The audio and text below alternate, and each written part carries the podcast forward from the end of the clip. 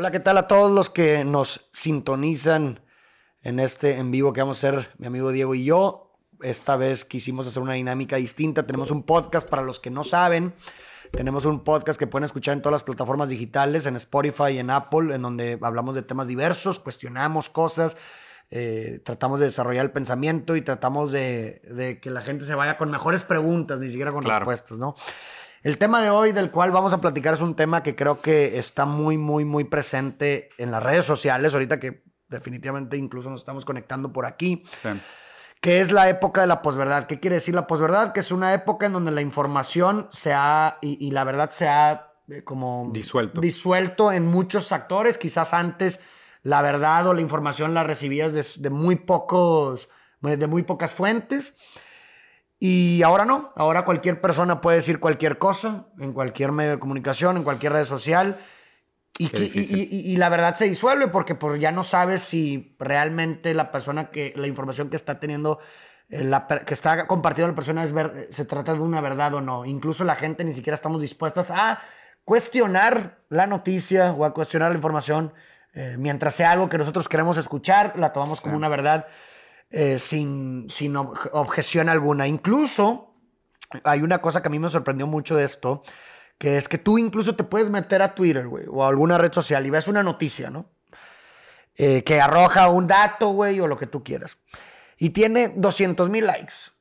Y luego te pones a ver, te metes a los comentarios y ves que el primer comentario es la refutación de lo eh, presentado. de lo presentado y esa refutación tiene 10 likes, O sea, estás hablando que ni siquiera la gente se toma la molestia de meter a ver qué dice la demás gente, a ver si es verdad lo que está leyendo. No, mientras sea lo que yo quiero escuchar y que cumple con mis creencias y sustenta, le doy like y le doy retweet para que la gente lo escuche, ¿no? Y hay muchas falacias de lógica por ello. Híjole, pues que por dónde empezar, porque la verdad es que es una chulada de tema. Digo, para la gente que no me conocía, yo soy Diego Rusarín, crítico de la posmodernidad. No, no se crean. Soy, diseñador, medio filósofo, me gusta mucho la psicología, pero más que nada muy amigo de Farid, eh, muy, muy, digamos que muy sagaz y muy apasionado con esta idea de tenemos que aprender a hacer mejores preguntas y tenemos que aprender a ser más críticos con la, con la información como se nos presenta y tener un criterio más amplio y más profundo sobre la manera como nos relacionamos con el mundo. Y esto es central para este tema de la posverdad, ¿no? O sea, esta idea de pues todo el mundo tiene derecho a opinar, todo el mundo tiene derecho a, platicar sobre temas, todo el mundo tiene derecho a presentar su postura frente a la realidad. Y, y, es muy simple, cuando todo el mundo es dueño de la verdad, pues ya no existe la verdad. ¿Cuál es la verdad? Exactamente. O sea, la, verdad implica que algo sea mentira. O sea, para que algo sea verdad, otra cosa tiene que ser mentira. Entonces tenemos que ser igual de críticos en nuestra búsqueda de la verdad como para incriminar y poner el dedo y ser brutalmente voraces en, en identificar las mentiras. Entonces, ¿qué pasa en esta época de la posverdad? Creo que se ha confundido mucho el término del individualismo y del respeto a las, a las diferencias del otro con la pérdida de valor de una verdad contra muchas mentiras. ¿Sabes? O sea, creo que la gente lo que ha hecho es que ha caído en la falacia más común del debate, que es el ad hominem. Correcto. Que es, lo ves por todos lados. Ya no podemos separar el argumento de la, persona. que lo presenta. Entonces, ¿qué pasa? Tengo tanto miedo de ser reprochado, de ser discriminativo, racista, homofóbico, lo que sea, que con tal de no verme racista, homofóbico, discriminativo, le doy la razón al otro por primero por respetar su individualidad y después por respeto a su argumento. El problema es que nos da tanto miedo atacar el argumento que la gente inmediatamente se defendería con una domina que hemos permitido que la verdad pierda todo su sentido. Claro. O sea, esa es mi lectura de qué pasó con la posverdad. Para la gente que no sabe qué es una falacia dominem, es una falacia lógica que consiste en atacar a la persona en lugar del argumento. Es decir, si yo opino sobre un tema de. Si yo presento un argumento del feminismo y si alguien me dice no puedes opinar porque eres hombre, eso representa una falacia de ad hominem. El argumento que pudo haber sido un buen argumento eh, se desvía por completo atacando de la persona de quien viene. Claro, o, otro ejemplo muy claro de este adomine es la gente que dice, no sé, criticas el capitalismo y dices, no, los millonarios están mal, los billonarios no deberían de existir, hay un abuso sistemático contra los niveles socioeconómicos, la diferencia entre clases es la origen de gran parte de los problemas sociales que vivimos en día. Tampoco creo que todos, pero sí gran parte. Y la gente dice, ah, mira, ¿cómo puedes hablar de la diferencia social si estás grabando en tu iPhone y tienes tenis caros? O sea, eso es un argumento ad hominem. Lo que deberíamos de aprender a hacer, y es algo muy saludable para el debate, es separar el argumento de la persona que lo presenta. Entonces, mi interpretación de qué pasó con la posverdad es que nos hemos vuelto tan políticamente correctos y nos da tanto miedo atacar el argumento del otro porque creemos que el otro se va a sentir atacado como persona. Entonces, preferimos decir, ¿sabes qué? Es tu opinión, tienes derecho a opinar, te la respeto. Y es de que chingados. y... acabas de permitir que Kim Kardashian dé, opiniones sobre amor y sobre política y sobre economía cuando no debería. No por ser Kim Kardashian, sino porque está mal informada. O sea, de nuevo, no tengo nada contra ella, es que es, estúpida, sus argumentos son malos. Y deberíamos de ser capaces de discernir entre un argumento por sí solo y el vehículo en el cual te llega.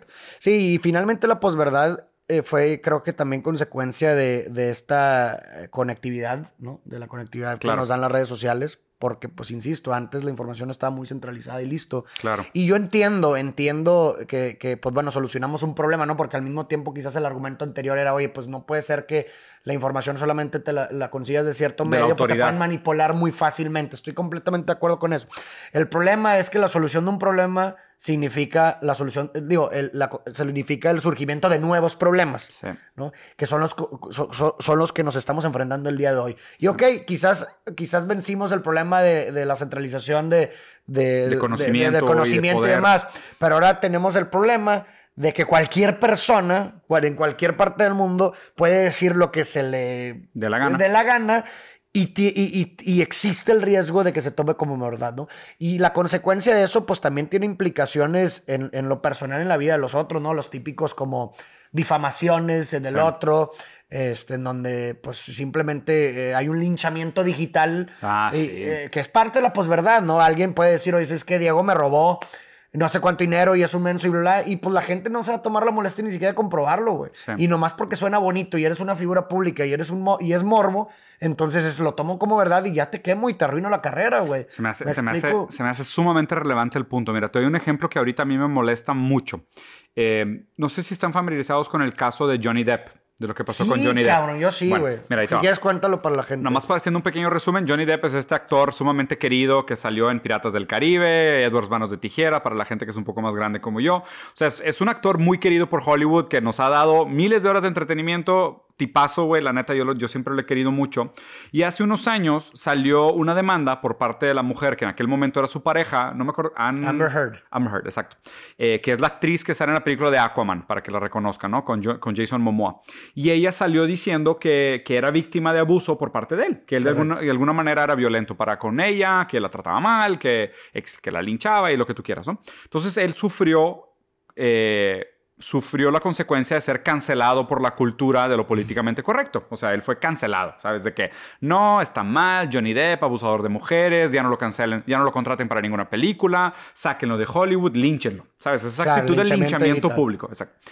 ¿Qué pasa? Pasa el tiempo, se filtran unos audios de ella y él empieza a hacer acusaciones contando la historia de que lo que realmente estaba pasando, con pruebas contundentes, no solo navegando la, la, marea de linchamiento en Hollywood que estaba de moda en su momento, sino sacando audios de ella torturándole, cortándole los dedos, apagándole cigarros en la cara, aventándole ceniceros, descalabrándolo, o sea, tortura física, estamos hablando de abusos serios, o sea, si fuera otro caso o estuviera al revés, ni se diga, esto mm. sería portada de todos los periódicos, te lo apuesto, güey. O sea, literal, él sufrió abusos físicos de los de los más vulgares que, que, puedan, que puedan entender. Y, y, empieza a pasar medio desapercibido. No se le da tanto medio, no se le hace tanto show.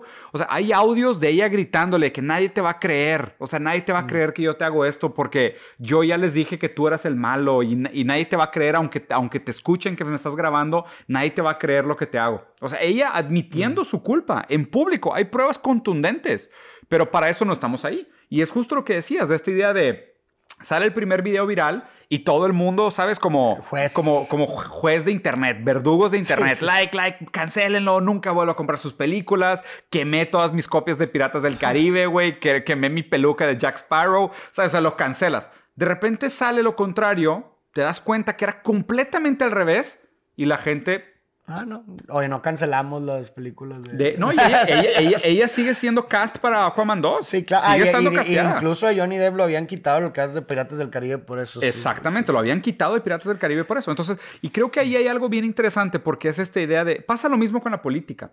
La gente vota por un político que en su momento los convenció y después cuando llegan al poder hacen cosas muy idiotas y muy corruptas y la gente, con tal de no admitir su propia Sí. ignorancia, prefieren seguirlos apoyando.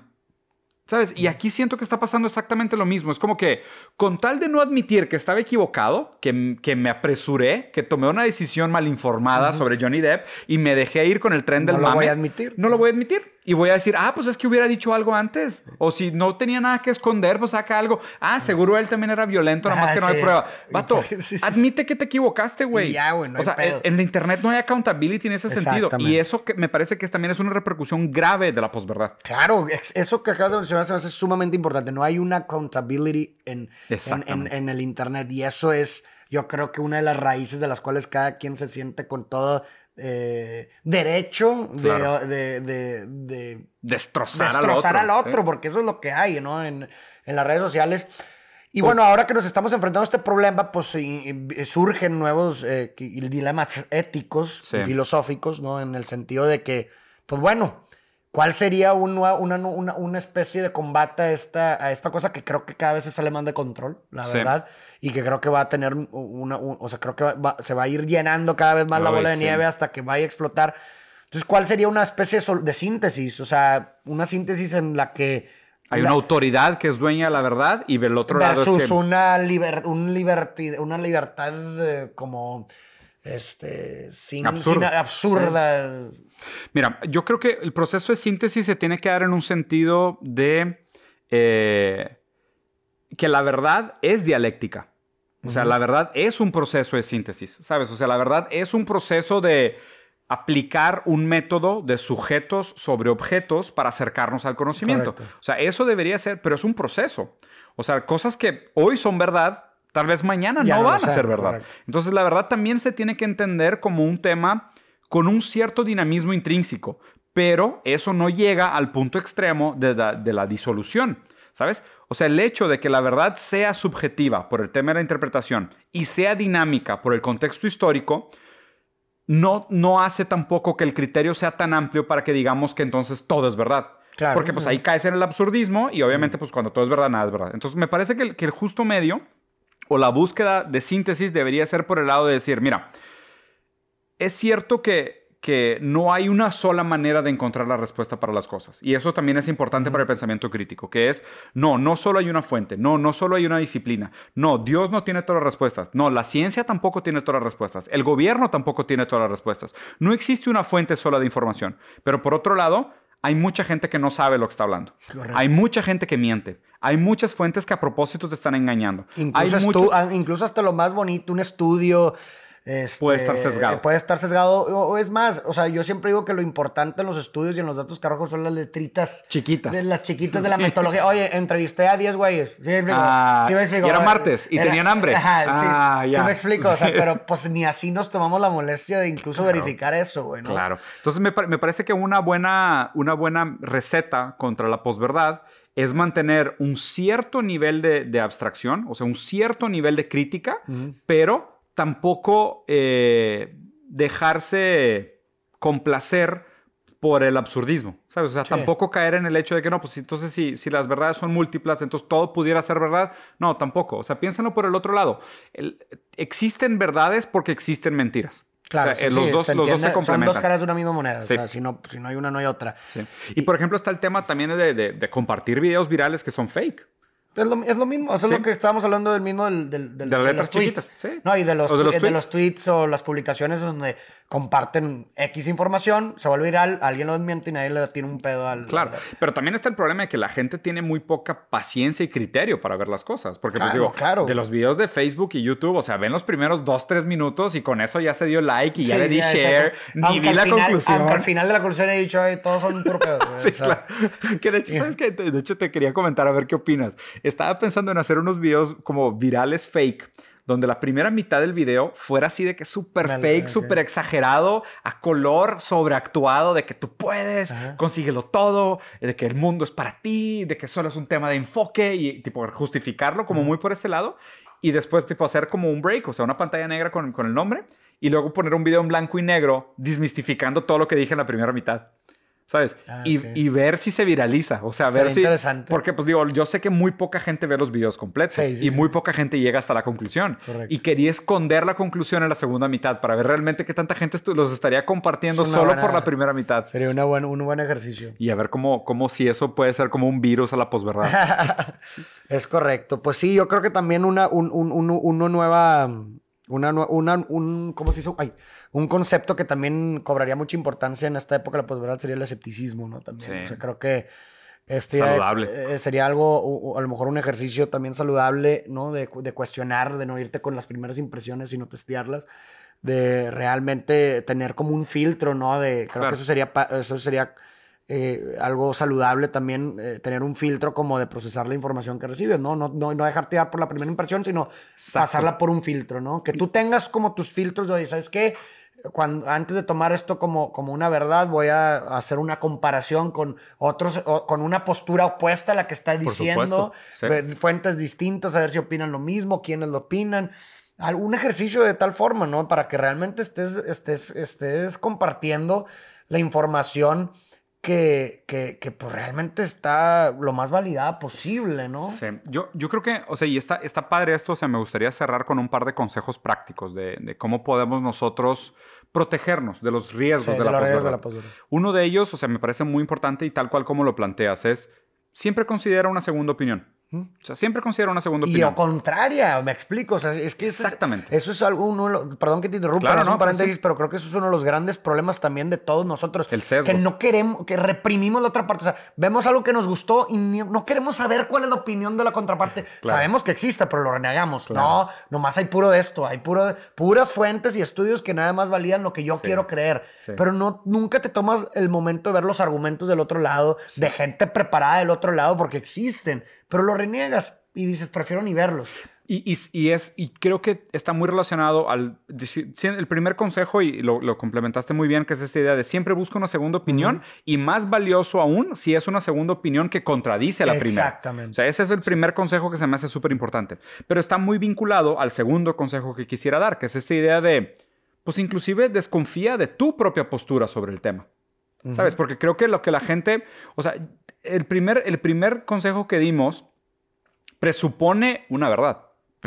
presupone... Que, en una de las dos posturas está una verdad. Exactamente. Y presupone que tú, aunque sepas que hay algo que lo que tú crees, vas a leer algo que se antepone, pero tú ya presupones que tienes la razón. Nada más estás complementando tu argumento, ¿sabes? Mi segundo consejo sería duda de ti mismo. Sé escéptico. De, sé escéptico hasta de ti. Hasta de Ese ti. Sería como Exacto. Ese sería el segundo consejo, porque creo que ahí es donde hay mucho crecimiento en el, en el, pensamiento crítico, que es esta idea de decir, ¿por qué creo lo que creo? O sea, ¿Por qué llegué a la conclusión que, estoy, que, que, llegué? ¿Sabes? ¿Por qué busco esta respuesta a esta pregunta que tuve? ¿Sabes? Aún cuando la gente busca sobre política, tú estás predispuesto a buscar algo. Correcto. ¿Sabes? Cuando tú buscas una postura filosófica, ideológica, tú estás predispuesto a una solución. Ya estás biased. Ya estás biased. Entonces, o sea, inclusive me parece bastante saludable en esta época de posverdad dudar de tu postura y ver si realmente no eres tú el que generó el sesgo. Porque a fin de cuentas el algoritmo responde a tus hábitos de consumo. Entonces, él nada más te está dando un, un loop de retroalimentación en eco de lo que tú estabas buscando. Entonces, si tú crees que, que el feminismo no existe o no tiene sentido, vas a encontrar miles de argumentos a favor. Pero lo que tienes que cuestionar es, o sea, intrínsecamente qué es lo que te hizo llegar a esa conclusión que ahora estás tratando de validar. Y ahí también me parece que hay mucho que ganar. No, me parece genial. Y, yo nomás aunaría con un consejo más que sería esta idea de, que, mencionaba anteriormente de la elaboración de un filtro. O sea, creo que, mm. que, que, estaría bien, eh, que sería conveniente elaborar una especie de filtros por el cual vas a meter prácticamente toda la información que, se, que, te da el otro, ¿no? O sea, si ya sea como tú dices. ¿A qué te refieres con ese filtro específicamente? Un filtro de, por ejemplo, a ver, veo esta noticia, ¿no? Eh, que expone esto. Bueno, pues a lo mejor mi filtro va a ser de dónde viene. Primer, primer paso del filtro. la, fuente. la, fuente. es... Ok. Segundo filtro, a lo mejor lo que dijimos como el primer consejo de... La voy a contraponer con otro. Tercer filtro, irme a la raíz...